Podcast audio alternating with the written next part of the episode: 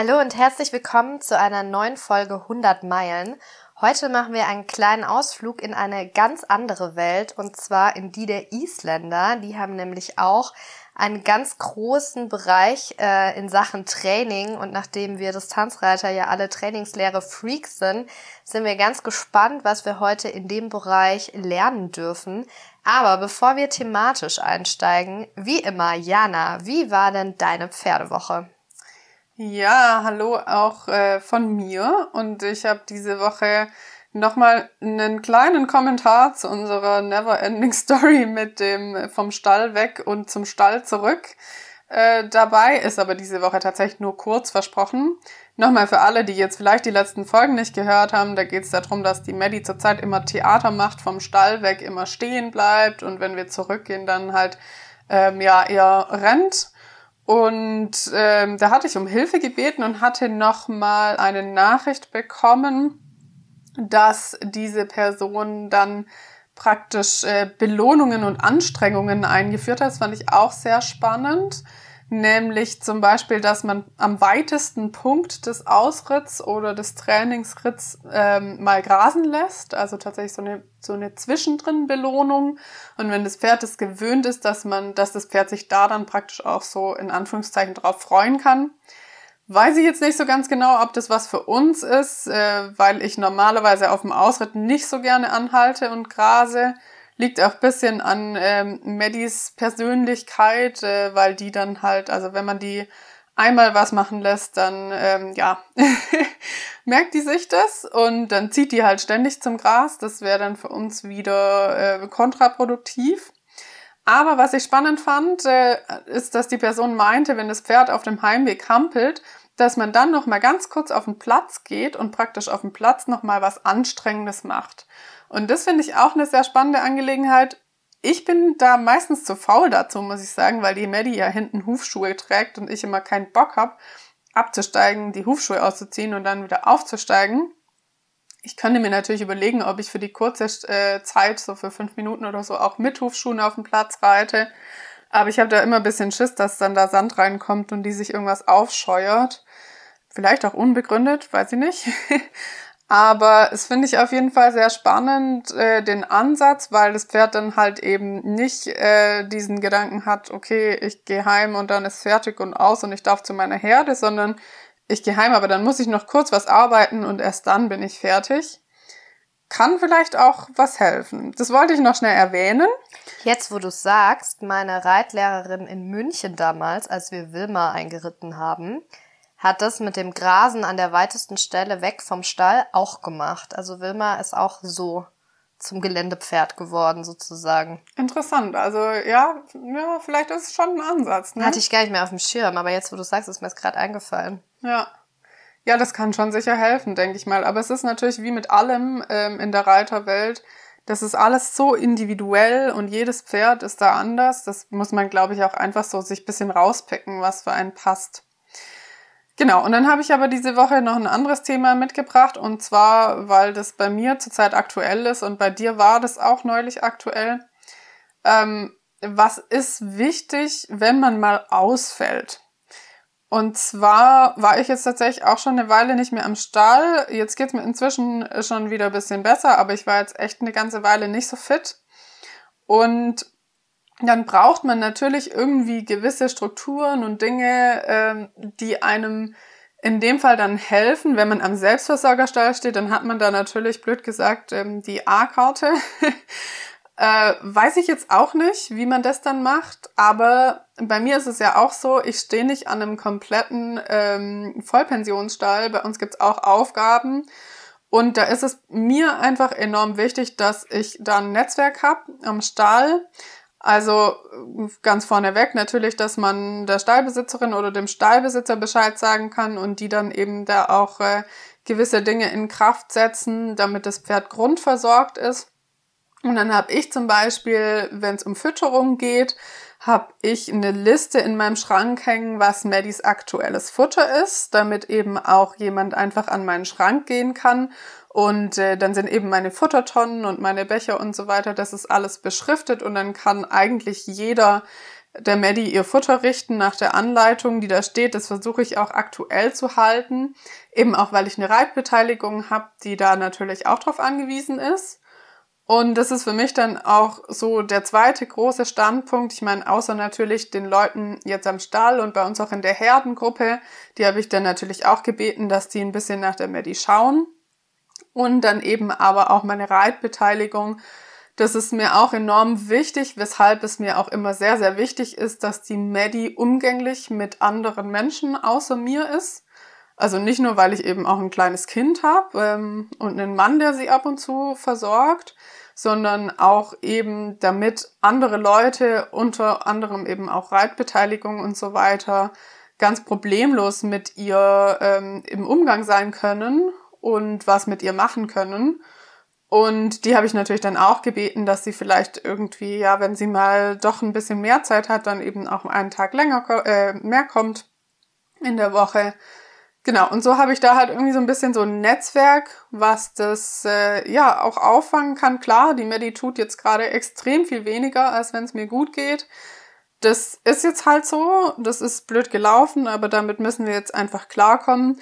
Aber ich kann mich ganz in Ruhe zu Hause auskurieren, weil ich einfach weiß, mein Pferd ist grundversorgt, die kommt jeden Tag auf die Weide, die kriegt ihr Futter, die wird mehrmals die Woche bewegt und ähm, ich weiß, dass sie da ja lieb ist und das alles äh, gut mitmacht, weil ich sie halt erzogen habe.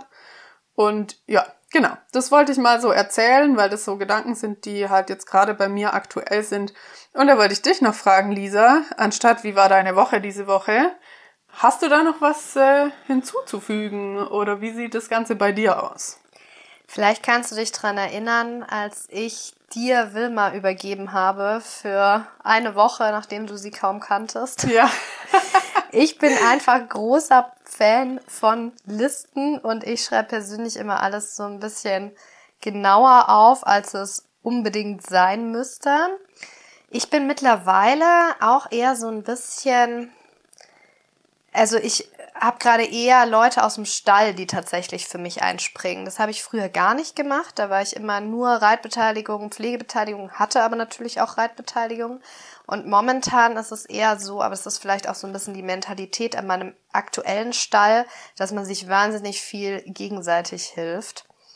Und äh, prinzipiell würde ich mich auch, was du ja eh schon machst, von diesem Gedanken lösen, man muss nicht jeden Tag kommen, wenn man nicht fit ist das Pferd wird es auf jeden Fall überleben, wenn man nicht kommt. Auch wenn das Training dann vielleicht ein bisschen leidet. Aber ansonsten schreibt Listen, liebe Leute da draußen. ja, ich habe damals äh, von Lisa, äh, glaube ich, irgendwie fünf Word-Dokumente zugeschickt bekommen, was ich in welchem Fall zu tun habe. Die haben wir auch tatsächlich neulich witzigerweise gefunden. Ja. Ich habe mich auf der einen Seite ein bisschen geschämt und auf der anderen Seite war ich auch ein bisschen stolz auf mich. Ja, also mir hat es auf jeden Fall sehr geholfen, weil wenn ich eine Frage hatte, dann konnte ich da einfach reinschauen. Ich kannte ja das Pferd zu dem Zeitpunkt auch noch nicht. Und äh, ja, ich bin jetzt nicht so die Listen-Queen wie du, aber ähm, eben zum Beispiel das mit der aktuellen Futterliste und so, das ist mir schon auch alles wichtig. Das habe ich tatsächlich auch immer im Stall liegen. Ja. Eine Liste, wo man vor Ort nachschauen kann. Weil ich meine, wir sind ja alle keine Götter, oder? Uns kann es auch mal erwischen und wenn man dann halt einfach mal eine Weile ausfällt, weil man halt eine Weile ausfällt, ja, dann ist es halt so. Bei mir war diese Woche auch tatsächlich nicht ganz so pferdig äh, wie sonst. Ich war daheim, ich war auf der Wiesen, ich war einer dieser Vollidioten, der morgens um neun gegen Zelt gerannt ist. Oder ich bin geschlendert und habe die Rennenden gefilmt. Aber als ich dann auf der Wiesen war, im Zelt und einen Tisch hatte, was auch gut war, um zwölf Uhr an die Zelte zu. Mich hat vorhin jemand gefragt, ob wir mal mehr Persönliches erzählen können. Deswegen here we go. mein Wiesenausflug am Samstag. Nee, ähm, und ich habe mich dort mit meinem Cousin und so ein paar Freunden von ja früher oder die ich halt über meinen Cousin kenne, ähm, getroffen. Und da war witzigerweise einer dabei, der Wilma bloggt, treu folgt und äh, auch gut Bescheid wusste, was jetzt genau mit meinem Pferd ist und so weiter. Ich habe ihm nach zwei Maß versprochen, ihn zu grüßen. Deswegen Grüße an dieser Stelle an Matze. nee, ich finde es total cool, wenn man auch immer so weiß, dass es ein paar Leute gibt, die echt gar nichts mit dem Sport zu tun haben und irgendwie so in dieses Rabbit Hole reingefallen sind und da so ein bisschen drauf hängen geblieben sind. Ich hoffe, ich durfte das jetzt so ausdrücken. genau, und viel mehr gibt es zu meiner Pferdewoche auch gar nicht zu sagen. Ich war daheim, ähm, Genghis Khan wurde fremdversorgt und macht täglich brav seine Physioübungen, aber hasst mich inzwischen. Dem macht es gar keinen Spaß. Der rennt inzwischen sogar weg von mir auf der Koppel, obwohl ich ihn mit Leckerlis locke. Juhu. Ja, aber er soll auch tatsächlich gar nicht so viel anderes machen. Deswegen bleibt uns gar nicht so viel anderes übrig.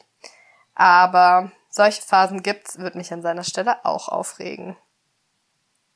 Ja, und damit, ihr Lieben, herzlich willkommen zu unserem Podcast 100 Meilen. Hier dreht sich alles ums Distanzreiten und natürlich auch das Außenrum, unsere Stories und unser tägliches Leben am Stall. Ich bin Jana Friedrichs. Und ich bin Lisa Weißenberger und gemeinsam wollen wir euch ein bisschen mitnehmen in die Welt der Distanzritte.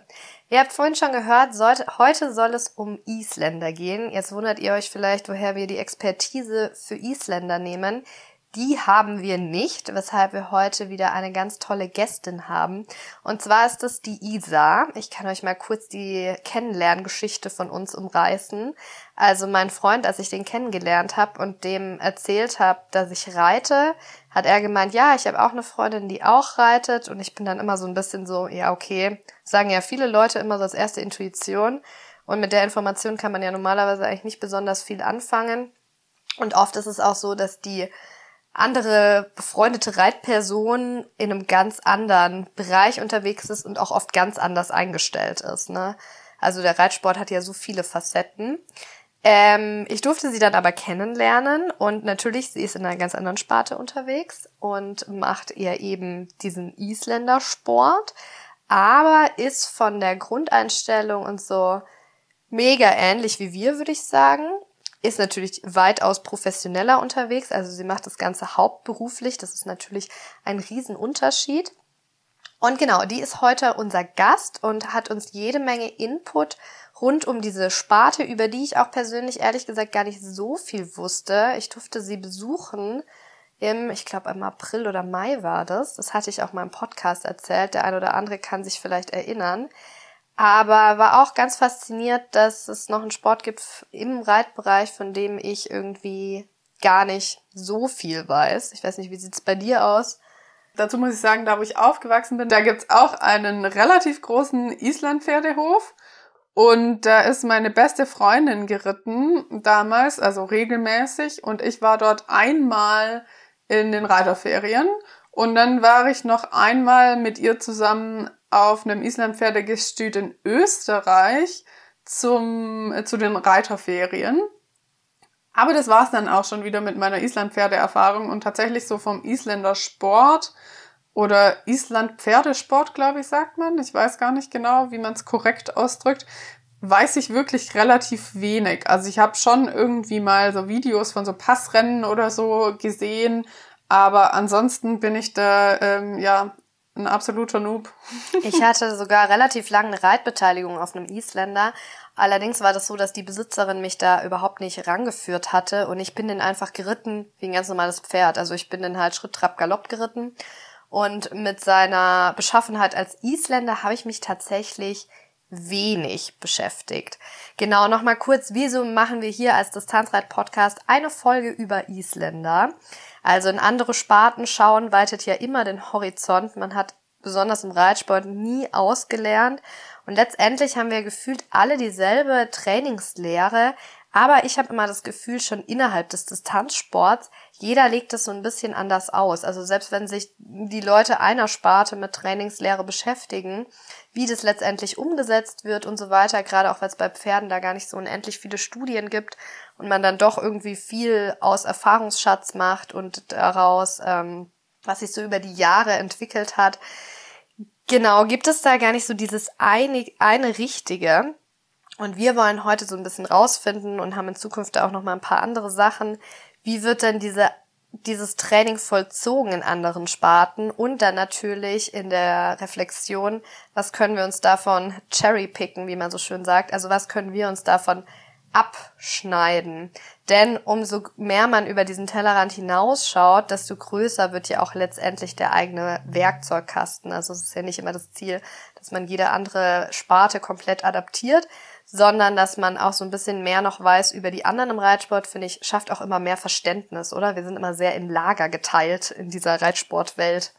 Ja, unbedingt. Und äh, ich finde es auch super spannend, äh, worauf dann eben Profis in den anderen Sportarten des Reitsports da Wert legen und wie die ihr Training gestalten. So wie du schon gesagt hast, davon kann, glaube ich, jeder was mitnehmen.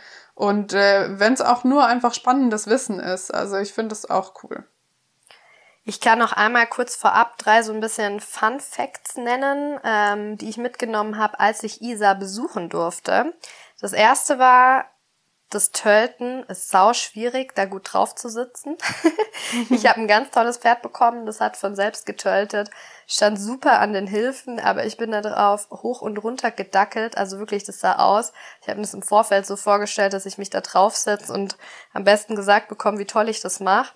Ähm, Isa ist dann mit mir mitgetöltet und hat mich da so ein bisschen gecoacht. Äh, was hat sie wortwörtlich gesagt? Ich muss, muss die Hüfte loslassen, wie beim Sex war es, glaube ich.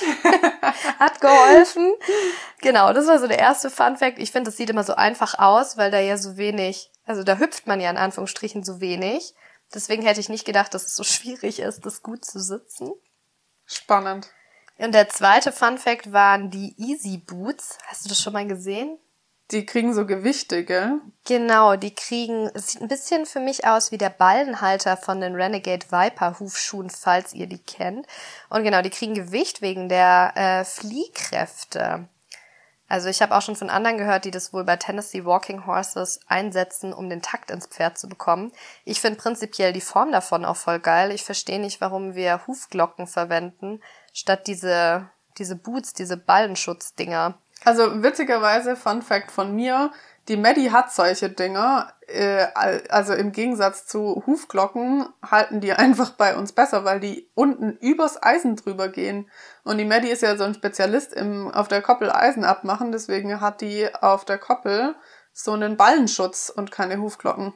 Hm, da seht ihr mal wieder. Jana, die versteckt immer die fancy Facts von mir. hat sie mir nie erzählt. Na, dein Pferd hat ja auch keine Eisen. das stimmt. Ich brauche keine Hufglocken. Hab ich auch noch nie wirklich gebraucht. Ich hatte immer welche da, aber habe sie nie verwendet.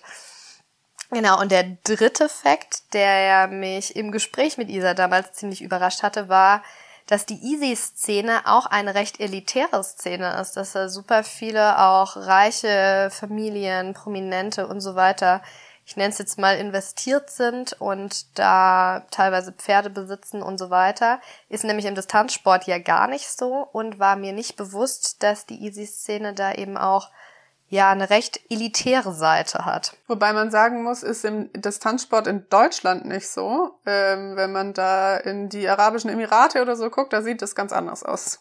Das stimmt, genau. Also bei uns sind es halt die Scheichs, die da so mit drinnen sind. Aber jetzt so im kleineren bei uns habe ich jetzt noch keinen Promi gesehen. das stimmt, ja. Genau, aber so viel zum Vorgeplänkel. Jetzt geht's endlich an unseren Gast, auf den wir uns sehr freuen. Und zwar an Isa. Kannst du dich einmal kurz vorstellen und erklären, was für einen Sport du betreibst und um was genau geht es denn in deiner Disziplin? Hallo, ihr Lieben. Mein Name ist Isabel Füchtenschnieder und ich bin Pferdewirtschaftsmeister für Gangreiten, Spezialreitweisen und habe Isländer. Ich bin auch IPZV-Trainer A und Sportrichter bei uns im Verband. Ähm, wir haben, also ich und mein Mann, wir haben ein Islandpferdegestüt, äh, Gestüt auch dort in der Nähe von Stuttgart und das betreiben wir jetzt hier seit 2016. Wir haben eine kleine Islandpferdezucht. Wir haben so, ja, roundabout 40 Pferde, Jungpferde. Insgesamt haben wir dann 60 Pferde mit den Reitpferden dazu. Und wir haben eigentlich so ein bisschen an unserem Hof ein Komplettpaket. Das heißt, wir haben zum einen die Zucht. Mein Mann ist auch Zuchtrichter. Wir haben natürlich Beritt- und Trainingspferde, Verkaufspferde, aber auch zum Beispiel beschäftigen wir uns mit der Ausbildung von Trainern. Wir haben aktuell gerade einen großen Trainerkurs laufen mit 18 Teilnehmern, die wir bis zur Prüfung vorbereiten. Bei uns ist es so, wir haben die Islandpferde, ja, Pferde von Feuer und Eis. Die kommen von der Insel und ähm, ja, ich würde sagen, die haben auch genau das Feuer und die, die Leidenschaft dafür und wir auch. Ähm, und das Spezielle an den Islandpferden ist, die haben äh, fünf Gangarten. Wir haben Tölt, Trab, Schritt, Galopp und Rennpass. Tölt ist zum Beispiel ein Viertakt, das heißt, wir sitzen da sehr erschütterungsfrei drauf. Wir haben natürlich die Grundgangarten Trab, Schritt und Galopp ebenfalls. Und Rennpass ist ein Zweitakt mit einer Flugphase zwischendrin. Und das wird vor allem speziell im, in, in, hoher Geschwindigkeit geritten. Wir haben zum Beispiel bei uns auf dem Turnier auch spezielle Disziplinen, wie zum Beispiel äh, Passrennen 150 und 250 Meter. Als du gerade gesagt hast, die Pferde mit Feuer und Eis, muss ich auch sagen, das hat mich auch sehr überrascht, als ich auf diesem Isländer drauf saß, dass die richtig ordentlich auf Zack waren und den Distanzpferden, die ja immer so als die Feuerstühle bekannt sind, in gar nichts nachstanden. Also der Isländer, auf dem ich da sitzen durfte, gibt's wahrscheinlich auch verschiedene Charaktere, der hatte richtig Pfeffer, fand ich richtig geil und hat mich als Distanzreiter emotional auch richtig abgeholt. Ja, auch von mir erstmal Hallo, liebe Isa, und danke, dass du heute dabei bist. Ich fand es auch, also alles, was ich mich erinnern kann an die Isis, war immer so ein bisschen so frech und fröhlich, würde ich es jetzt mal beschreiben. Ähm, also sind schon auch echt nette Pferde, finde ich cool. Ähm, wir haben ja noch schnell nachgeschaut, weil du gerade den IPZV erwähnt hast. Das ist der Island Pferde Reiter und Züchterverband, für alle, die das jetzt gerade gehört haben und ähm, das eben auch nicht wussten. Ja, liebe Isa, da haben wir gleich unsere zweite Frage für dich. Und zwar müssen Isländer ja eben für diese isländerspezifischen Turniere so eine gewisse Grundfitness mitbringen. Und da würden wir gerne wissen, wie sieht eigentlich so eine typische Trainingswoche von einem eurer Turnierpferde im höheren Sport jetzt in der aktiven Vorbereitungsphase aus? Zum Beispiel, wie oft wird's geritten? Wie lange wird's geritten? Wird nur Tölt oder Pass trainiert? Oder macht ihr auch zum Beispiel Platzarbeit? Wenn ja, wie oft? Also kannst du da einfach mal so ein bisschen erklären für uns? Ja, die Saison ist jetzt eigentlich für uns schon fast vorbei. Das heißt, wir haben jetzt nur noch einen, ähm, einen Renntag, wo es wirklich nur um Passrennen geht und eben noch am Islandpferdegestüt beziehungsweise das Islandpferdezentrum in Zweibrücken ist noch ein schönes Hallenturnier. Ansonsten ist für uns eigentlich jetzt dieses Jahr die Saison rum. Deutsche Meisterschaft und Weltmeisterschaft in Holland waren jetzt im August und die sind vorbei. Das heißt, wir sind jetzt gerade so ein bisschen in der Herbstphase im Training. Ähm, für unsere Turniere ähm, brauchen natürlich unsere Pferde eine gewisse Grundfitness.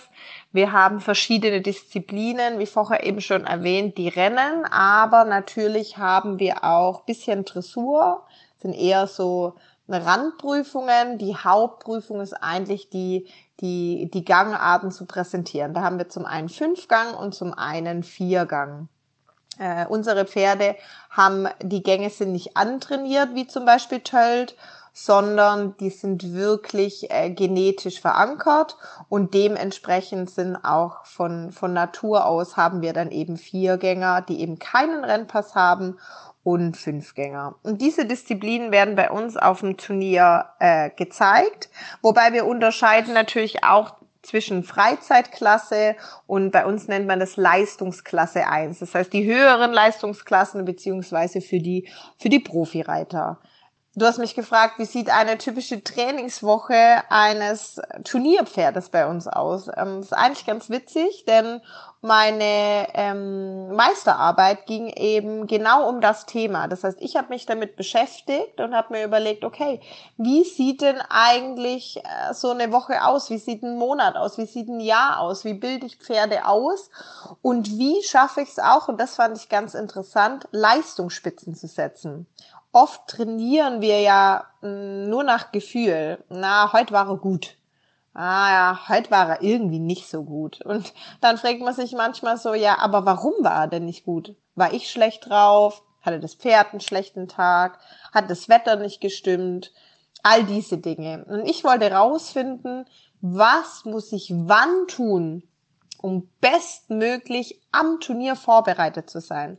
Oft ist ja das Problem, man reitet Turnier, ist war nicht so gut und dann hört man, ach ja, gestern war er aber noch richtig gut. Und ich habe mich halt gefragt, ja, aber das ist doch schade. Es wäre doch schön, wenn ich auf den Punkt mein Pferd vorbereiten könnte. Und ich habe meine Meisterarbeit so aufgebaut, ich habe mir eine Tabelle gemacht, die alles beinhaltet, ähm, was ich aufnehmen kann oder beschreiben kann, beziehungsweise erstmal nur notieren kann. Das heißt, wann bin ich geritten, wie viel Trainingseinheiten bin ich an dem Tag geritten. Das heißt, Trainingseinheit bedeutet Führanlage, Longieren, Reiten. Erstmal, wie oft bin ich an dem Tag geritten? Bin ich zweimal geritten? Weil es kann ja vorkommen, dass ich zum Beispiel an einem Turnier zweimal reiten muss. Also zwei Prüfungen. Eine Vorentscheidung und eine Endausscheidung oder war er morgens in der Führanlage und ich bin ihn mittags geritten. Das heißt, ich habe erstmal die Trainingseinheit notiert. Dann habe ich mir notiert, wie lang bin ich denn geritten? Also wie lange war meine Trainingseinheit? Also ich habe das dann bewertet zwischen 20 Minuten, 20 bis 40 Minuten, 40 bis 60 Minuten, 60 Minuten und länger. Dann habe ich mich natürlich gefragt, wie hoch war denn meine Intensität? Also war es eher low, das heißt, bin ich eher Schritt geritten, viele Übergänge, habe ich es eher gymnastiziert, bin ich äh, Tölt und Trab geritten oder habe ich es wirklich im Galopp gearbeitet, also wirklich Trainingsintensität sehr hoch. Dann habe ich mich natürlich gefragt, was für eine Ausrüstung hatte ich. Manchmal ist es ja entscheidend, der Sattel, das Pad, das in der Kombination. Ich finde es immer schwierig zu sagen, es lag nur an einem Punkt, Meistens sind es ja ganz, ganz, ganz viele Stellschrauben. Und die rauszufinden, ist natürlich extrem komplex, weil das Pferd ist ja auch, was wir nicht vergessen dürfen, das ist so individuell. Und deswegen müssen wir natürlich viel, viel, viel Erfahrungswerte sammeln, um so ein Pferd kennenzulernen. Und dann kommt es natürlich darauf an, du hast mich gefragt, wie oft wird ein Pferd geritten?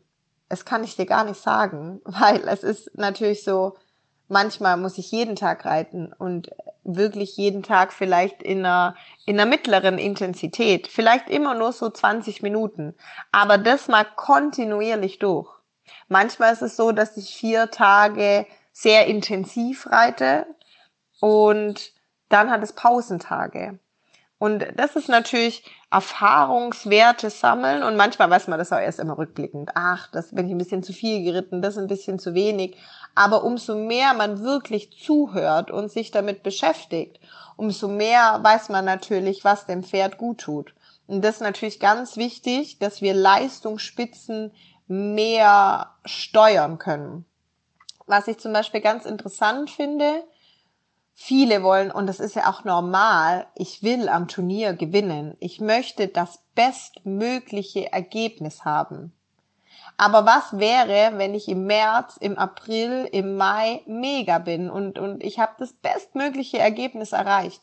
Und dann kommt mein Traum, es kommt die deutsche Meisterschaft und das Pferd ist müde oder es war ein bisschen zu viel.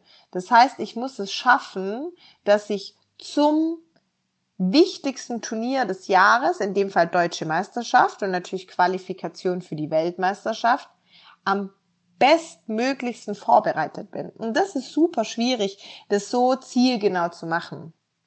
Ähm, und dann natürlich, wie oft trainiere ich Pass? Äh, bei uns gibt es so, früher gab es so, das hieß die Blaue Bibel. Blaue Bibel war so das erste Buch, äh, wo man nachlesen konnte, was macht man denn, wenn das Pferd lateral ein Tölt geht. Das heißt, Tölt ist ja ein Viertakt, das heißt, das räumliche und zeitliche Gleichmaß in allen Schritten und Dritten und Sprüngen. Und es gibt die Diagonale und die Laterale. Im Bestfall wäre es exakt gleich. Und dann kann es natürlich etwas zu diagonal sein, dann wäre es eher trabig, der Tölt. Wäre es zu lateral, wäre es eher passig, Richtung Pass verschoben. Und da ist natürlich entscheidend, wie ist mein Pferd dargestellt? Wie, wie, wie bewegt es sich? Wie locker ist es? Wie ist der Tölltakt? Wie ist das Pferd allgemein? Und dann kann ich natürlich überlegen, wie viel Pass baue ich ein? Habe ich ein faules Pferd und es wird eher fauler, wenn ich es nochmal Pass reite, nochmal Pass reite? Oder habe ich ein ein richtig, richtig spritziges Pferd, heißes Pferd, das aber mal froh ist, wenn es sich mal lösen darf, wenn es die Leidenschaft, die Energie nach vorne bringt. Und dann durch paar Mal Passreiten beruhigt sich. Und eben, was ich gerade gesagt habe, die blaue Bibel, in der stand zum Beispiel witzigerweise, Passreiten schadet, weil keine gymnastizierende äh, ähm, Bewegung, keine gymnastizierende Arbeit. Ähm, früher hat man das auch so gesagt, Passreiten so wenig wie möglich, weil es ja in dem Moment etwas steifer, lateraler wird. Heutzutage weiß man aber, man arbeitet eher auch manchmal mit dem Anspannung und Entspannungsprinzip. Also, wie erkläre ich das? Wenn man zum Beispiel sagt, ach komm, Lisa, entspann dich doch mal. Hm, wie gut funktioniert das? Naja, meistens nicht. Sage ich aber, zieh mal die Schultern nach oben, zieh die Schultern nach oben und jetzt lass mal los, lass die Schultern hängen. Das hat sowas ach, Lösendes. Und das kann ja auch sein im Pass. Durch die Spannung, du lässt das Pferd in einer Spannung laufen und parierst es durch und es ist so gelöst und töltet dann viel taktklarer weiter. Und das ist auch wieder was super individuelles. Und da bist du absolut in der Verantwortung als Trainer hinzuhören. Ich versuche immer hinzuhören, mal Sachen auszuprobieren und dann auch mal mit meinem Pferd in, in, in eine Kommunikation zu, zu geraten und zu sagen, wie war das denn? Also hat es, hat es was gebracht? Man kann ja auch mal Dinge ausprobieren und mal feststellen, ach, okay, also passt bei dem zu oft hm, nicht so gut. Aber ähm, ich versuche das immer sehr individuell zu gestalten. Was nicht heißt, dass ich nicht zielorientiert bin. Ich habe oft das Gefühl, wenn ich auf Lehrgang fahre und sage, na, hm, wie oft reitest du denn dein Pferd? Dann kommt meist so eine Antwort, also Montag reite ich immer auf dem Platz und dienstags longiere ich, Mittwoch mache ich dann Sektausritt mit meiner Freundin, Donnerstag habe ich Reitunterricht und Freitag hat's Pause. Und Sonntag gehe ich auf den Wanderritt. So, das hat meistens eine Struktur, aber die hört nicht zu. Ähm, und die ist auch meistens nicht zielführend, sondern wichtig ist erstmal, was will ich denn meinem Pferd beibringen? Bringe ich dem mit Schenkelweichen bei? Würdest du doch auch nicht wie beim Kind das dem einmal kurz erklären, einmal machen und dann eine Woche nicht mehr. Sondern du würdest es vielleicht öfters mal abfragen, bis dem Pferd es klarer ist. Und wenn es ihm klar ist, dann kann es es auch immer wieder, ja, wiederholen. Und dann wird dieses Lernen, aus dem Lernen entsteht ein Hinzufügen und ein Hinzufügen, wenn es es kann, kannst du es dann auch trainieren, weil es hat es gelernt, es ist nicht neu. Und wir sind natürlich im Islandpferdebereich sind wir über die ganzen Jahre jetzt immer mehr, ja, Reitlehre technisch auch weiterentwickelt worden. Wir machen viel mehr Dressur, viel mehr gymnastizierende Arbeit. Trotzdem, ich, ich beschreibe das immer ganz diese Pferde haben Spirit. Oh mein Gott, diese Pferde haben Leidenschaft und die darfst du nicht brechen. Du musst sie trainieren, du musst sie ausbilden, aber dieses Feuer, das sie von Natur aus haben, muss, muss behalten bleiben. Du musst sie lassen, wie sie sind. Und was nicht heißt, dass sie nicht ausgebildet werden. Aber was wir bei all dem Training nicht vergessen dürfen, dieses fröhliche Ausreiten mit der Freundin, einfach mal über, über eine Koppel oder über äh, einen Berg hoch galoppieren. Und genau die Kombination macht's, glaube ich, aus. Und wenn man das alles beachtet und, und beachtet den Körper des Pferdes, hat das Pferd auch eine Grundfitness. Und Grundfitness zählt ja nicht nur fürs Pferd. Ich finde, Grundfitness zählt auch, auch für den Reiter, um das auch alles abfragen zu können. Ja, super spannend finde ich das, was du da erzählst. Ähm, ich finde, da kann man sich auch ganz viele Dinge jetzt für uns für den Distanzsport rausgreifen. Zum Beispiel eben dieses Anspannung-Entspannungsprinzip, was du da jetzt gerade so gut erklärt hast und eben, dass die Kombination verschiedener Dinge es ausmacht. Also ich finde auch gerade das mit Anspannung und Entspannung, das Problem haben wir schon auch, wenn wir länger unterwegs sind und man merkt irgendwann so, hm, naja, vielleicht sind wir gerade an so einem Punkt, da wird das Pferd ein bisschen müde oder vielleicht auch der Reiter kann nicht mehr gescheit sitzen. Ja, irgendwie, also alles ist so ein bisschen angespannt und so. Da musste ich jetzt echt dran denken, als du das mit dem Schultern hochziehen gesagt hast. Weil bei uns ist es dann ganz oft so, dass zum Beispiel ein Wechsel der Gangart auch hilft. Oder dass man mal ganz kurz was Gymnastizierendes mit einbringt oder so. Dass man mal kurz ein bisschen, weiß nicht, Schulter rein oder was auch immer äh, man da jetzt reiten möchte. Oder dass man eben halt einfach mal irgendwie ein kurzes Stück galoppiert oder man pariert mal durch und lässt mal einfach die Zügel runterhängen und lässt das Pferd mal so ein bisschen vor sich hinlatschen oder man steigt ab und läuft ein bisschen.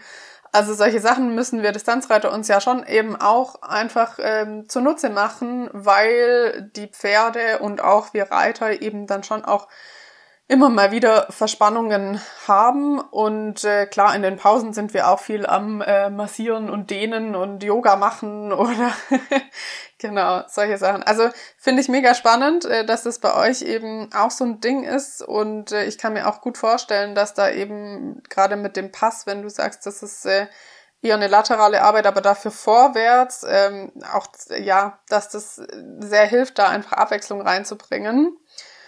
Und was ich jetzt eben auch voll rausgehört habe und was natürlich ein mega Vorsprung für so Leute ist wie du, die einfach mehrere Pferde trainieren gleichzeitig und auch äh, hintereinander und damit viel Erfahrung haben, ist dieses sich einstellen aufs individuelle Pferd. Ich meine, wir, die jetzt äh, im Amateursport im Distanzreiten unterwegs sind, haben ja meistens nur ein Pferd, vielleicht mal maximal zwei.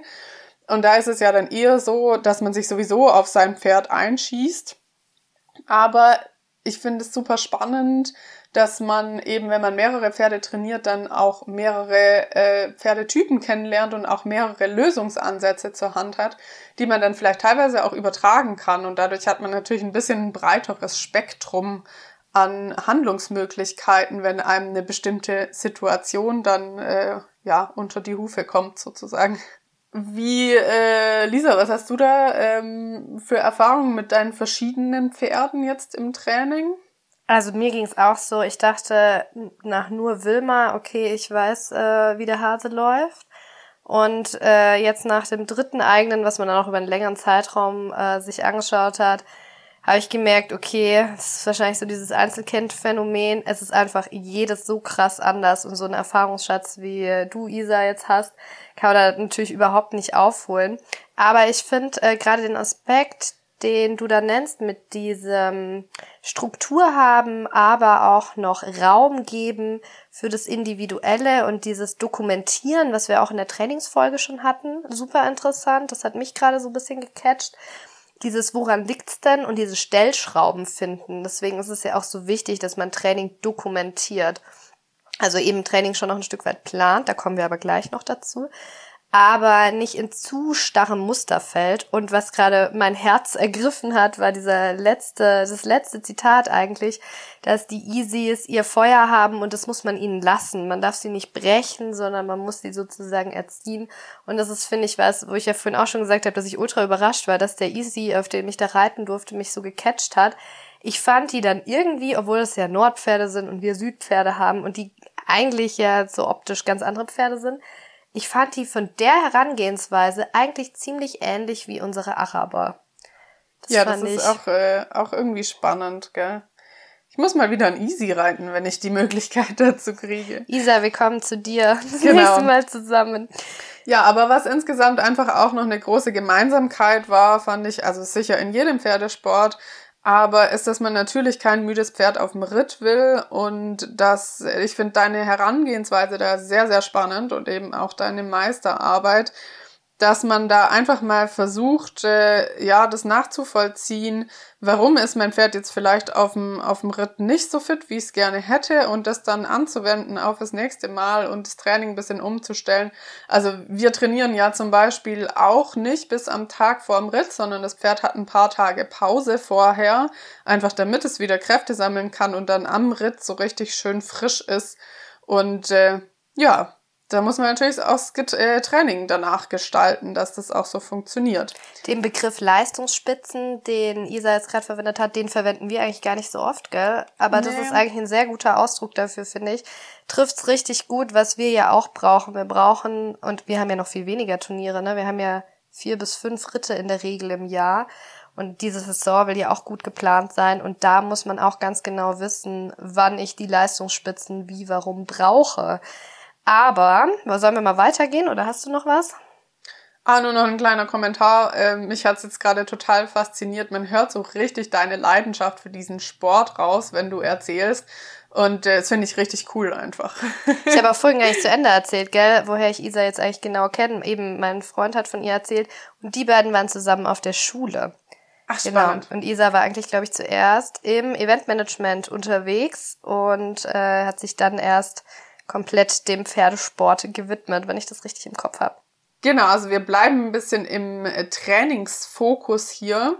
Du hast ja jetzt schon ein bisschen drüber gesprochen, dass ihr euch sehr aufs individuelle Pferd und auf die individuelle Situation einstellt, aber ihr seid ja mehrere Reiter eben auf eurem Gestüt mit äh, vielen Pferden.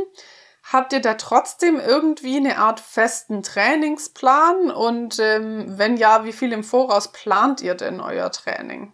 Ja, einen festen Trainingsplan für meine Pferde mh, hatte ich früher nie. Also ich habe immer viel nach Gefühl trainiert. Und als ich dann so, ja, mit meinem Pferdewirtschaftsmeister, mit meinem Projekt gestartet bin, dachte ich mir eigentlich, oh wow, ähm, natürlich plane ich mir, da und da will ich gut sein und da und da will ich, dass das Pferd mh, besser tölten kann oder, oder irgendeine, ein, ein Reitabzeichen absolvieren kann, ein Turnier. Aber ähm, trotzdem war es sehr wenig, wenig an einen Plan orientiert. Ähm, nach dem Pferdewirtschaftsmeisterprojekt habe ich mich viel mehr damit beschäftigt, habe Trainingspläne geschrieben und fand es aber ganz schwierig, in den Trainingspläne dieses Individuelle mit einfließen zu lassen. Das heißt, ich arbeite jetzt eher so mit Nahzielen und Fernzielen, die ich mir stecke, mit, mit, mit Zeitplänen, wann ich ungefähr was erreichen möchte ähm, und versuche dann, die mit Leben zu füllen. Ähm, ich plane das nicht super viel im Voraus, das Exakte. Der, das Grundgerüst plane ich schon im Voraus. Das Exakte entwickelt sich eigentlich eher durch die Bewertung der Woche, durch die Bewertung der Trainingseinheit, wie war's denn? Wenn ich merke, ich komme bei, einem, bei, einem, bei einer Lektion oder bei einer Übung nicht weiter, überlege ich mir halt, okay, ich brauche kurz einen Break, ich brauche kurz einmal ausreiten, ich brauche kurz, mein Pferd braucht eine Pause oder es braucht mal einen Koppeltag. Oder sage ich, nee, ich muss es anders erklären, ich muss dranbleiben. Das heißt, das ist sehr individuell, würde ich sagen. Und ähm, was es natürlich manchmal schwierig macht, wenn ich sage, okay, ich bin jetzt, keine Ahnung, am Wochenende auf Lehrgang und meine Bereiter müssen, müssen mein Pferd bewegen. Da versuche ich natürlich schon, das nochmal exakter zu planen. Ähm, bei uns im Verband, und das fand ich ein, ein sehr, sehr spannendes Projekt, gibt es das IPZV äh, Jungpferdebereiterprogramm. Jungpferdebereiterprogramm bedeutet, du bekommst drei, äh, sechs Pferde roh, also nicht eingeritten, und musst die innerhalb drei Monaten ausbilden. Nach drei Monaten musst du von den sechs Pferden vier vorstellen in der Prüfung und die müssen folgende Prüfungsteile absolvieren. Die müssen alle vier von dir vorgestellt werden, im Bestfall in allen vier Gängen. Pass es noch nicht zwingend. Ähm, sollte ein Pferd erstmal dreigängig anfangen, das heißt erstmal nur die Grundgänge können. Es muss eingetöltet werden, das heißt es muss den Tölt besser erlernen. Der ist natürlich genetisch verankert, aber manche Pferde äh, haben das Natürliche äh, mehr verstärkt drin. Manchen muss man das etwas mehr erklären. Und da muss man auf jeden Fall in der Prüfung auch zumindest mal eine Strecke tölten können. Und die werden dann noch von einem Reiterrichter bewertet. Außerdem muss ein Pferd Doppellonge gehen, fahren vom Boden. Eins muss ähm, Freiheitsdressur können, also freilaufen können. Und ein bis zwei müssen als Handpferd mitgeführt werden können. Und als ich angefangen habe, dachte ich mir, oder vor Beginn dachte ich mir, wow, krass, so Jungpferde, die innerhalb drei Monaten all diese Dinge absolvieren müssen. Also das ist schon ganz schön viel. Heute muss ich sagen, ich fand's gut. Du musst es nur schlau und, und pferdefair und vernünftig machen. Ich fand es gut, so einen Rahmen zu haben, weil oft verzettelt man sich ja. Man denkt, ah ja, der hat ja noch und der ist ja noch jung und so weiter und so fort. Und auf einmal ist das Pferd neun und kann eigentlich noch gar nichts. Und ah, es war ja krank. So, und durch diesen Rahmen ist man viel zielorientierter. Und ich habe in den Monaten, ich habe gelernt, dass man viel klarer die Pausen einplanen kann. Man kann viel mehr aktiv Pause geben, wo das Pferd sich erholen kann, um dann wieder zu starten. Und es ist nicht so, okay, äh, ich bin jetzt zwei Wochen nicht geritten, ich fange jetzt nochmal an. Das heißt, es hat mir eigentlich persönlich ganz gut getan, einen Rahmen zu haben, wo wir wieder bei dem Trainingsplan wären. Äh, ich versuche mir jetzt doch schon immer ein, ein Grundgerüst zu machen, so Ziele zu setzen. Mir helfen auch in der Motivation vor allem auch immer Ziele, was ich wann erreichen möchte. Ich überprüfe mich immer gern selber. Hm, kann man ja sehen, ob man jetzt Freizeit reitet oder, oder, oder Turnier reiten, ist eigentlich egal. Es geht ja nur, wenn man gut reiten möchte. Dann hat man ja einen Plan oder oder oh, ja Ziele. Man kann sich besser abfragen. Für mich waren es halt die Turniere, weil ich dann eine, eine, eine objektive Bewertung von außen kriege. Ich finde es vielleicht besser oder sagt, für mich fühlt es sich gut an. Ist ja auch immer das Gefühl und Außenwirkung. Klar, das ist nochmal was anderes. Aber natürlich ist es ganz cool, wenn man dann auch bestätigt kriegt, ja, du bist auf einem guten Weg. Das ist schon gut, mach da weiter. Und das fand ich eigentlich immer gut. Und da haben wir, haben mir diese, diese, diese Steckpunkte oder diese Trainings, Trainingspläne äh, gut geholfen. Ich bastel ja gerade an einem Trainingsplaner fürs Distanzreiten und bin deswegen auch ganz viel am überlegen, wie oft muss man denn reflektieren? Wie viel im Voraus möchte ich denn zum Beispiel in diesem Kalender immer einplanen, dass man einen Trainingsplan schreibt? Wie detailliert sehe ich das in dem Raster, das ich da vorgebe, vor? Deswegen ist es total spannend zu hören und mich haben ähm, diese Nah- und Fernziele total abgeholt. Also man kennt es ja auch oft so ein bisschen unter dem Begriff Meilensteine und dann steckt man das sich so ein bisschen ab. Und ich finde aber diese Meilensteine in weiter Ferne auch immer ganz gut, dass wenn man mal auch was hat in der Nähe, was vielleicht nicht klappt, man kann ja nicht alles kalkulieren, ne? Ähm, dass man dann trotzdem an dem Fernziel sozusagen noch festhält und andersrum. Das finde ich eine richtig gute Sache, sich innerhalb von diesen Reflexionsrahmen auch so zu bewegen und auch diese Wochenbewertung und dann zu gucken, okay, was mache ich jetzt mit der Information? Und auch dieses, wenn man den Rahmen hat, wenn man dieses Ziel hat und da gezielt drauf hin trainiert, das war nämlich auch eins meiner ersten Wow-Effekte beim Distanzreiten, dass ich mir dachte, okay, voll krass, das hatte ich vorher gar nicht so, ne? Ich bin ja immer Freizeit geritten, habe Wilma so vor mich hin ausgebildet und die hat schon Fortschritte gemacht, aber ähm, wie du gerade so schön gesagt hast, irgendwie war es halt mal die eine Woche bisschen mehr, die andere Woche bisschen weniger. Ich habe das jetzt gerade auch aktuell bei Genghis Khan mit seinen blöden Physioübungen, so nervig das ist. Er muss jetzt gerade Vorhand, äh, Hinterhandwendung. Ich finde es mal total unnatürlich, dass es Hinterhandwendung heißt. Also wenn die Hinterhand um die, nee, die Vorhand um die Hinterhand tritt, so, dann ist es ja eine Hinterhandwendung. Ähm, fällt ihm total schwer, exterieurbedingt muss er jetzt aber lernen, die Übung muss sein, hat die Physio gesagt. Und er hat es jetzt innerhalb von einer Woche besser gelernt als im letzten ganzen Jahr. Und äh, da habe ich auch mal wieder gesehen, okay, wenn man diesen Rahmen etwas enger steckt und sagt, okay, das, das muss halt jetzt sein, kommt man dann auch schneller, schneller vorwärts. Ja, also ich fand es gerade auch ähm, sehr, ja, was heißt spannend, aber sehr bestätigend auch dieses ich glaube, das kennt jeder Freizeitreiter, dass man irgendwie mal so ein bisschen an dem rummacht und mal so ein bisschen an dem rummacht und dann, ja, kann man mal irgendwie ein bisschen nicht und dann fängt man wieder von vorne an. Mit wie viel machst du denn rum? das war jetzt wieder ein Lisa-Kommentar. Ihr wolltet eben mehr private Einblicke, da sind sie. Also so ist Lisa übrigens immer. Aber genau, dass man irgendwie nicht so richtig weiterkommt mit seinen Sachen. Und so ein Rahmen, der tut einfach gut. Also ich fand jetzt auch, als ich das gehört habe, was du da erzählt hast über eure Jungpferdeausbildung, habe ich schon gedacht, boah, pff, ja, ganz schön streng. Also ähm, krasse Sache. Aber klar, wenn man sich dann da drauf konzentriert und eben dieses Ziel vor Augen hat und einen Plan hat und sich ähm, ja da Gedanken drum macht und so, dann kommt man natürlich viel besser voran und man hat halt auch durch dieses Ziel äh, eine mega Motivation, sich da dahinter zu klemmen.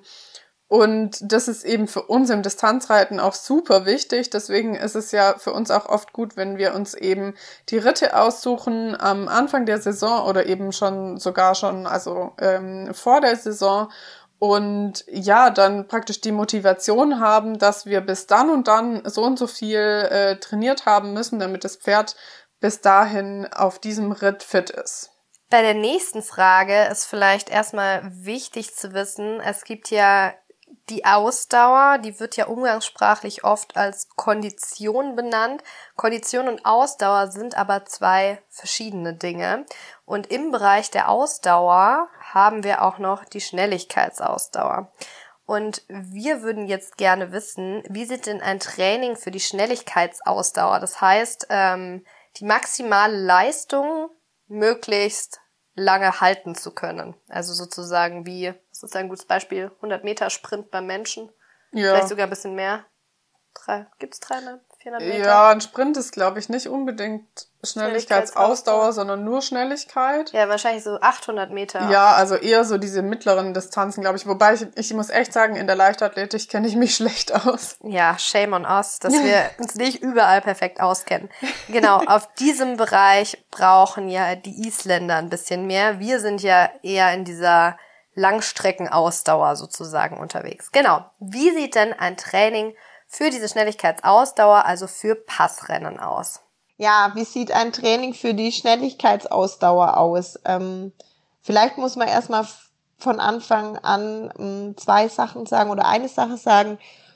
Es gibt ja unterschiedliche Arten, auf was wir abzielen. Wir haben ja zum einen eben, was ich ja erwähnt habe, die die, äh, das Gangreiten, die Viergänger und die Fünfgänger.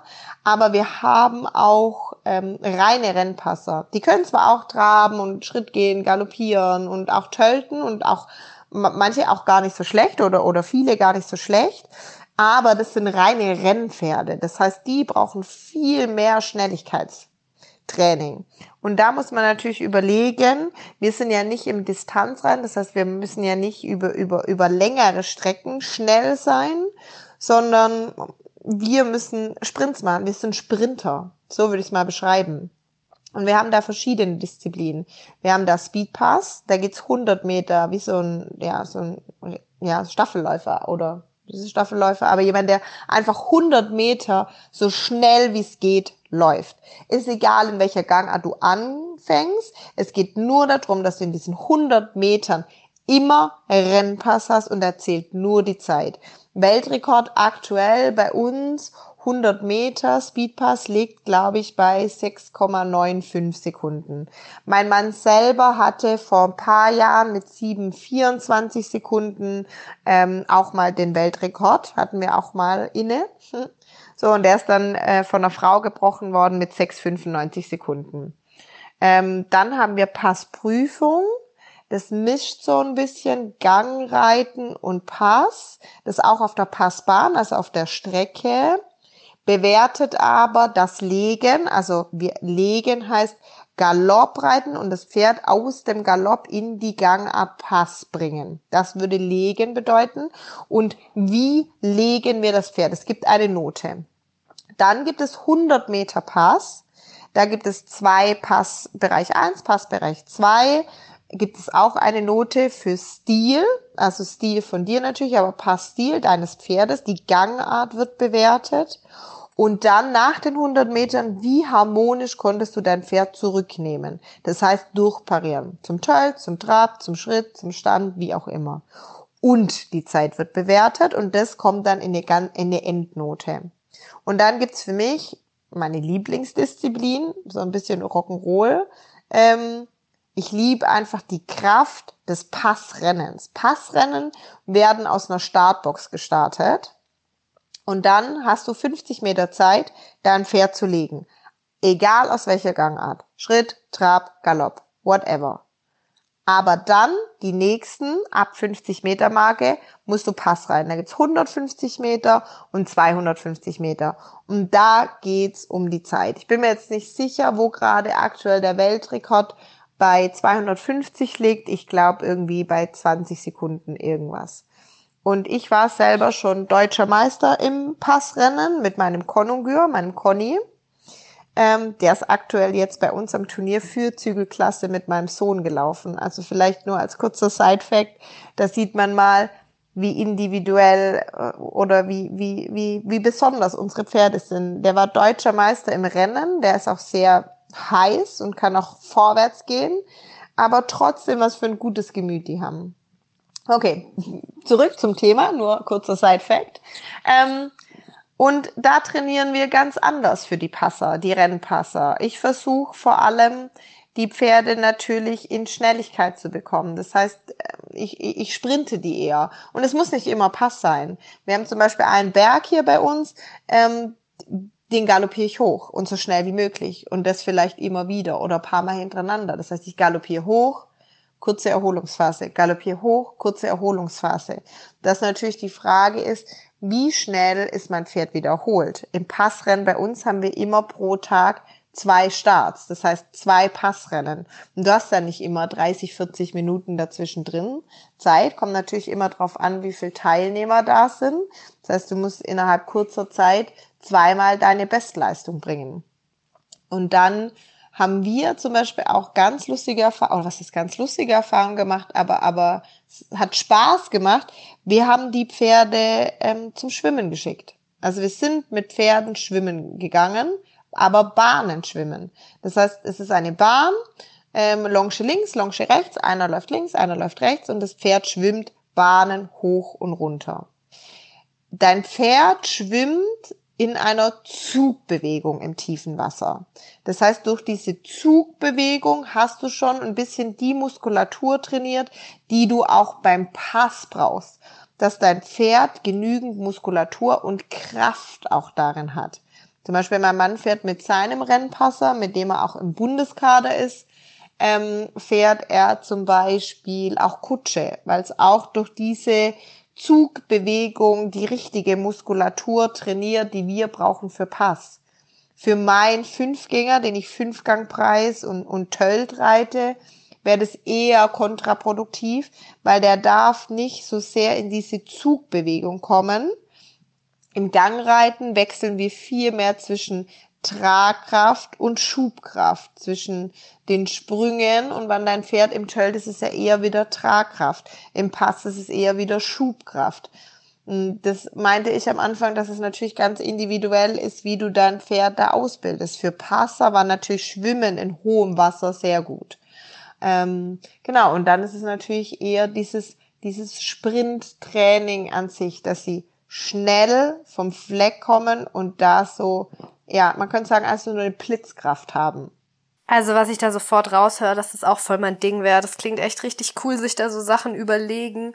Und ähm, was ich hier auch wieder cool finde, dieses individuelle Gemüt. Also wie hießen sie jetzt? Rennpasser?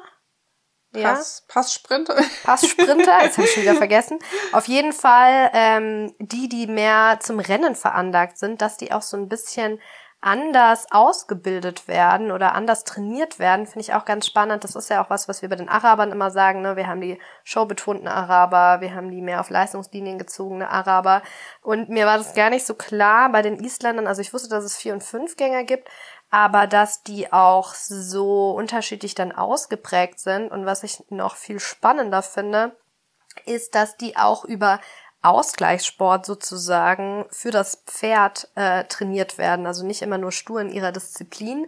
Das ist ja auch oft so bei uns die Frage, wie trainiert man denn ein Pferd auf 160 Kilometer? Und ich habe da ja mal einige Reiter befragt und die haben eigentlich alle gesagt, ab einer gewissen äh, Streckenlänge, die die Pferde schon können, kann man nicht einfach immer noch mehr Strecke machen. Ne? Da muss man sich überlegen, wie kriege ich mein Pferd durch andere Trainingsreize, durch ergänzende da noch weiter. Das ist ja dann bei uns ganz oft Springgymnastik, alles was Richtung Vielseitigkeit geht, solche Sachen. Und ähm, kleiner Fun fact zu dem Schwimmen.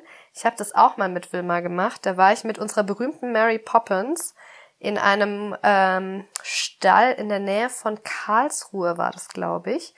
Und die hatten eine Vielseitigkeitsstrecke. Wir sind immer einmal am Tag da galoppieren gegangen und so drüber geheizt über die Baumstämme.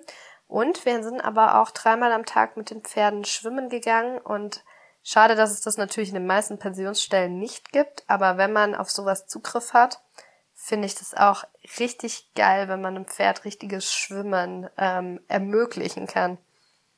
Ich habe das tatsächlich auch schon so als Reha-Maßnahme gesehen, dass die Leute das Pferd in Hänger packen, an äh, den, die nächste Badestelle, wo man mit Pferden rein darf, äh, fahren und dann da mit dem Pferd ins Wasser gehen. Ähm, ja, als Reha finde ich auch irgendwie ganz witzig, beziehungsweise eigentlich auch einfach eine coole Idee, wenn man da die Möglichkeit hat. Und was ich jetzt da auch noch rausgehört hatte, war, dass ihr eigentlich gar keine längeren Strecken habt. Das heißt, die Schnelligkeitsausdauer ähm, ist dann bei euch gar nicht so vorrangig, sondern ihr äh, trainiert dann eher tatsächlich die Schnellkraft und die Kraft, aber eben in einer bestimmten Gangart und ähm, ja, super, super spannend, wie sich da das Training auch unterscheidet von dem, was wir trainieren, weil sowas wie irgendwie ja, immer wieder äh, den Berg so schnell wie möglich hochgaloppieren. Das machen wir ja zum Beispiel gar nicht, weil wir das ja nicht brauchen. Also wir müssen das ja nicht haben, dass unser Pferd aus der Sp äh, Startbox kommt so schnell wie möglich und äh, dann volle Power gibt. Das ist ja eigentlich praktisch das Gegenteil von dem, was wir von unseren Pferden fordern. Und deswegen machen wir natürlich so ein Training eben auch nicht. Aber es leuchtet ja total ein, dass ihr dadurch, dass ihr eben äh, genau diese Sachen braucht, dann euer Training auch anders gestaltet und sozusagen ähm, ja das Pferd auch fetzen lasst oder es ermutigt sozusagen ähm, mal so richtig äh, ja die Sau rauszulassen, blöd gesagt.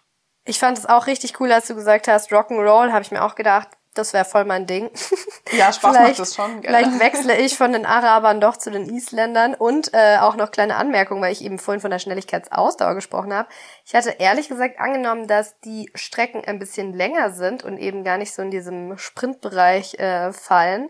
Deswegen umso spannender, dass es gar nicht so lang ist. Und auch dieses Legen, ähm, was du da erklärst, ist, finde ich auch mega cool, dass da ein Stück weit ja dann auch bewertet wird, wie das Pferd an den Hilfen steht und äh, ja, genau, wie gut es das letztendlich umsetzen kann, weil das fällt ja bei uns vollkommen raus, diese ganze, wie setzt das Pferd was Bestimmtes um. Das war mir auch nicht so klar, dass es da nochmal so spezielle ähm, Spa was heißt Sparten, ähm, Disziplinen. Disziplinen genau gibt, die dann sowas wie dieses Legen noch mit beurteilen. Ich habe das öfters schon gesehen. Ich folge Isa natürlich schon eine Weile auf Instagram und habe das schon immer gesehen mit diesem Galopp und so. Aber ich habe mich auch schon länger gefragt, was es damit auf sich hat. Und jetzt weiß ich endlich äh, das Lösungsrätsel. Das Rätsels Lösung. also der Kasus Knacktus, ja. Der Kasus Knacktus. Ja, mega spannend. Und was ich jetzt auch noch aufgeschnappt hatte, war, ähm, dass du sagst, dass die Isländer eben ähm, ja so ein tolles Gemüt haben. Ich finde, das muss man auch manchmal ein bisschen klarstellen, dass auch unsere vollblütigen Pferde also natürlich kann man die nicht über einen Kamm scheren, alle, aber das kann man bei den Easys bestimmt auch nicht. Aber auch von denen haben ganz, ganz viele ähm, ein total sanftes Gemüt. Also ähm, auf die Maddie würde ich auch jedes Kind draufsetzen. Zum Beispiel, die ist jetzt kein Araber, sondern ein englisches Vollblut, aber eben ein Ex-Rennpferd. Und da denken ja auch viele, oh ja, krass, hier nicht handelbar und ähm, ja, immer nur am Rennen und so. Und ja, man muss das manchmal korrigieren, weil es gehen auch so viele Distanzpferde zum Beispiel äh, auf Kinderdistanzen und so weiter. Es gibt natürlich welche, die sich nicht benehmen können. Gibt's immer in jeder Rasse. Aber also ich würde jetzt tatsächlich sagen, so von den aktiven Pferden, die so im Sport laufen, kenne ich viel mehr, die ähm, wirklich gechillt sind als jetzt zum Beispiel Warmblüter. Also ich kenne zum Beispiel voll viele Warmblüter, die absolut rumspacken. Ja, mal mit unserem Warmblüter-Hate. ah ja, stimmt gar nicht. Ich mag Warmblüter auch, aber jetzt einfach mal so zum Vergleich und dann sagt man immer irgendwie, ja, die vollblütigeren Pferde, die sind alle so verrückt und bescheuert im Kopf und so. Ja, stimmt einfach nicht. Genauso kann wenig man, wie ja. eben bei den Isländern. Ich kann mir eben auch vorstellen, dass es bei den Rennisländern sozusagen so ein bisschen äh, der Ruf ist. Wobei ich auch dazu sagen muss, ich durfte ja deinen Sohn, also Isas Sohn, ähm, kennenlernen. Der hat auch definitiv Rock'n'Roll-Potenzial, würde ich sagen. der würde sicherlich auch mit einem äh, Renn-Easy zurechtkommen. ja, liebe Isa, vielen Dank, dass du uns jetzt so viele Fragen beantwortet hast. Dann würde ich einfach nur zum Schluss gerne noch von dir wissen, Ja, ähm, woher kommt denn deine Leidenschaft eigentlich? Warum hast du dich da selbstständig gemacht und ein Gestüt aufgebaut? Und ja, vielleicht kannst du uns da noch ein paar abschließende Worte dazu sagen. Ja, abschließend kann man sagen, dass für mich die Islandpferde auf jeden Fall ja viel, viel, viel Leidenschaft mitbringen.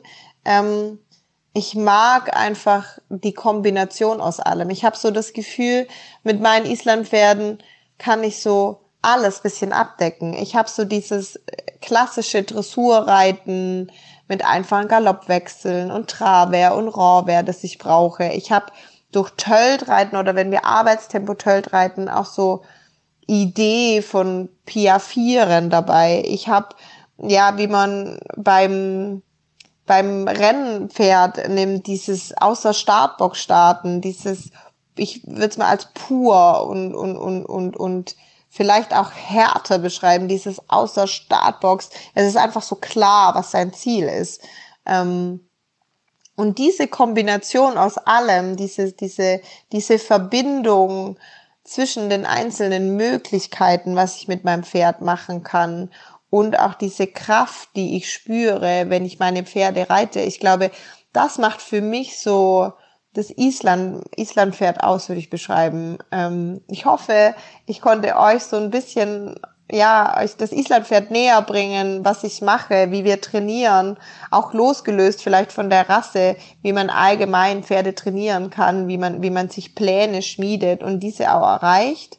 Ähm, ich hoffe, ihr schaut euch mal Isländer an und äh, findet die genauso gut wie ich und wenn ihr Fragen habt, dürft ihr mich gerne verlinken oder, oder auch nachfragen. Ich bin da gerne offen und es war sehr schön, heute bei euch zu sein. Vielen Dank und ähm, habt eine gute Zeit und viel Spaß beim Reiten. Ciao!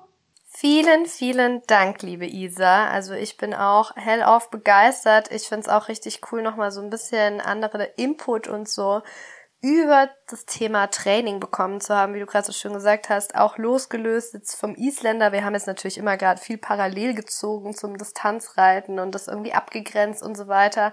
Aber man merkt doch, die Reiterei ist in der Kernessenz das gleiche. Ich kann mich nur wiederholen. Ähm, an sich glaube ich, wenn ich mal aus Versehen an den Isländer Sport in früheren Jahren geraten wäre, wäre das glaube ich auch voll mein Ding gewesen. Ich freue mich, wenn wir uns das nächste Mal sehen. Ähm, an alle da draußen, wenn ihr Interesse habt, wir verlinken euch Isas Profil natürlich in den Show Notes. Da könnt ihr dann auch nachschauen, was sie so treibt. Ich finde es total bewundernswert. Also sie ist ja eben Trainerin, Züchterin, macht irgendwelche Trainerlehrgänge. Ich sehe irgendwie immer nur auf Instagram jedes Wochenende was anderes. Dann veranstaltet sie noch Turniere die ganzen Zuchtsachen, also es ist wirklich Wahnsinn, was sie da in Sachen Reiten auf die Beine stellt. Total inspirierend und ja, kann man nur, kann man nur bewundern. Vielen, vielen Dank, dass du heute bei uns zu Gast warst.